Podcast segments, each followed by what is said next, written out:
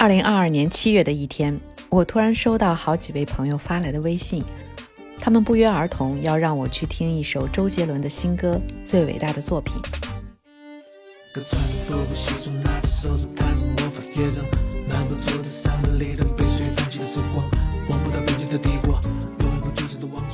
当时这几位朋友都知道我正在写一篇关于常玉的文章，他们说：“你看，因为周杰伦，你的常玉要成网红了。”果然，在这首歌的 MV 里，常玉是和超现实主义画家玛格丽特、达利、印象派代表画家莫奈一起出现的。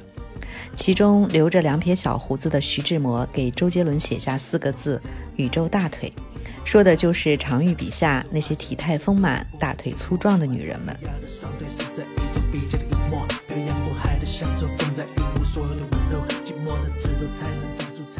这期节目，我们就来聊聊常玉。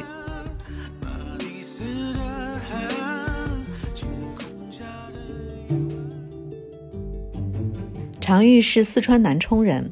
关于他的出生年份，有人考证是一八九五年，也有资料显示是一九零零或者一九零一年。关于这一点还无法确定。常玉的父亲是当地一位有名的画师，他的大哥常俊明创办了四川最大的丝绸厂，被称为“常百万”。也许每个爱画画的人总有一个财力雄厚的兄弟。梵高当年主要靠弟弟的接济，而大哥常俊明也是常玉最坚实的经济后盾。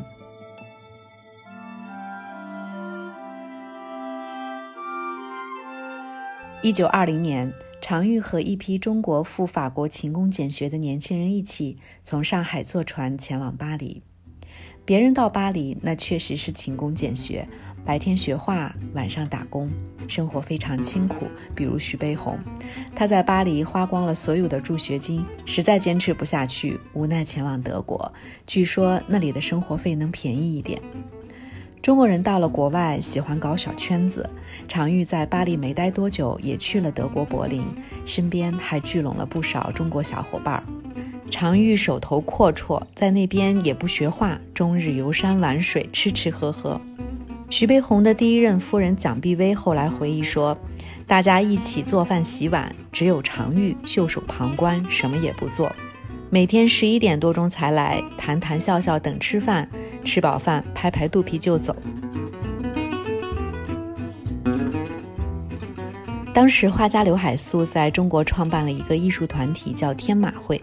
那德国的这个吃喝玩乐小圈子对此很是瞧不上，他们干脆给自己起名叫“天狗会”，真是一个玩世不恭，甚至有些刻薄的玩笑。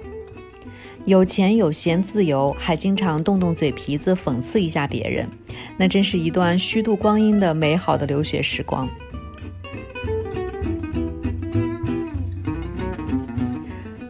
后来，常玉回到巴黎开始学画。他在这件事情上毫无疑问还是有天赋的。他没有选择像巴黎高等美术学校这样专业的教育机构，而是选择了蒙帕纳斯大街附近一个叫大茅屋学院的地方。到那里学习不需要考试，每天买一张门票就可以进入画室。最多的时候，房间里可以容纳一百多个人。模特站在台上，每五分钟换一个姿势。这就要求你必须在很短的时间内完成一幅素描，从而跟得上模特的速度。常玉小时候学过国画和书法，所以他一直是用毛笔来画素描的。他不仅画台上的模特，还画坐在自己身边的同学们。因为画得又快又好，许多外国同学都愿意请常玉为自己画上一幅。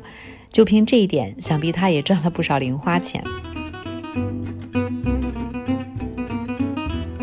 去年夏天，我去巴黎查阅关于常玉的资料，特意去了一趟这个大茅屋学院。那里至今还保持着这样的教学方式，定期会为学员们举办画展。很多知名的画家都曾经在那里接受过人体素描训练，比如大名鼎鼎的马蒂斯、西班牙超现实主义画家胡安·米罗，还有后面我们要讲到的赵无极，也在这里学习过。常玉和他的法国妻子是在大茅屋学院学画时认识的，他们在一起生活的时间并不长。分手的原因或许是常玉另有新欢。他的女人缘其实很好，五十多岁的时候还交往过一位比他年轻十九岁的女朋友。不过常玉一直没有选择再婚。他曾经画过一幅画，名字叫做《白马黑马》。那画面中两匹马一黑一白平行站立，面朝相反的方向。常玉在画板的另一面写着：“一九三零年，我只画了一匹黑马；一九四五年，我又画上了一匹白马。那年，我爱上了一位年轻女子，因为她，我完成了这幅画，并献给她。后来我们分开了，这幅画一直伴随着我。”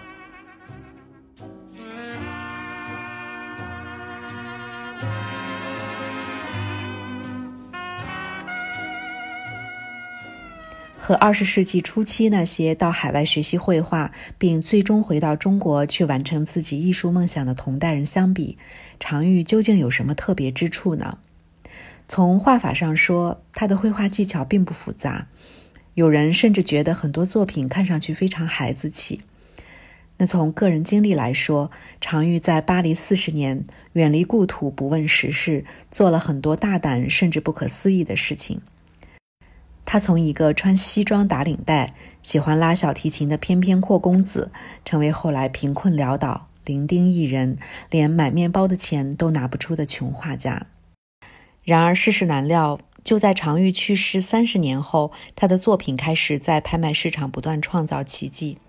二零二零年，在一年之内，先后有常玉的四件作品拍卖价格超过一亿港币，这是一个非常惊人的记录。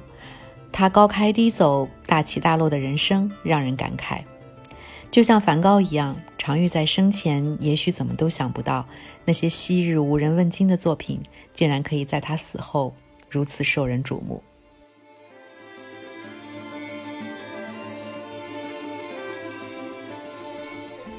那么，常玉在巴黎期间，真的没有人能欣赏他的画吗？当然不是。一九三二年，巴黎独立沙龙画展上展出了一幅名为《群马》的油画，售价为八千法郎。作者是整个展览中唯一的一名中国画家，他就是常玉。当时，法国的一家杂志用了很大篇幅对这场展览做了报道。在提到这幅画时，作者用了三个词：天真的、晦涩的、异国情调的，而且在每个词的后面都加了一个大大的问号。孩童般的天真，充满隐喻的画面，再加上一点让欧洲人感觉神秘而遥远的异国情调，正是这样的绘画风格，让常玉在而立之年获得了认可。他有了自己的经纪人，法国一位知名的作家、收藏家亨利·皮埃尔·侯谢，也是当时毕加索在欧洲大获成功的重要推手。侯谢买了很多常玉的画，并相信他会是一名非常有前途的画家。一位名叫法兰寇的荷兰作曲家也成了常玉的铁杆粉丝，他邀请常玉去荷兰办展，两人后来成为非常亲密的朋友。这位法兰寇先生甚至在遗嘱中写道：“如果自己去世，将从遗产中为常玉提供每个月五百法郎的生活费。”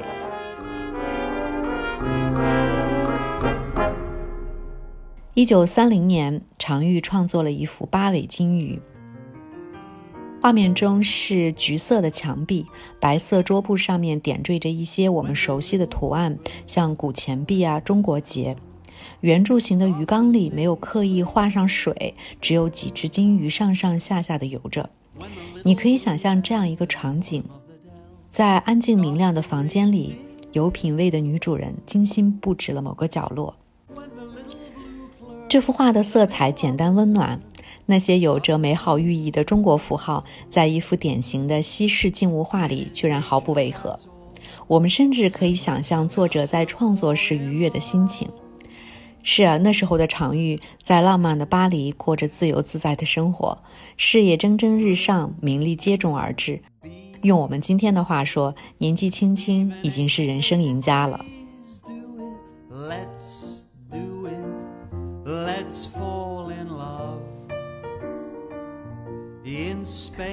然而，他在一九五零年创作的另一幅金鱼却把我们吓了一跳。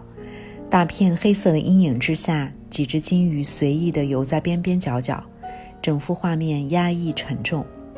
如果说二十年前常玉笔下的金鱼是活泼的、惬意的，那么二十年后这幅画里的金鱼则是渺小的、散乱的。但与此同时，它们似乎生活在更加开阔、没有边际和限制的水域中。你也许很难相信这两幅画来自同一位作者。那么，二十年间，常玉究竟经历了什么？他对绘画的理解为何有了如此翻天覆地的变化呢？咱们明天继续来说。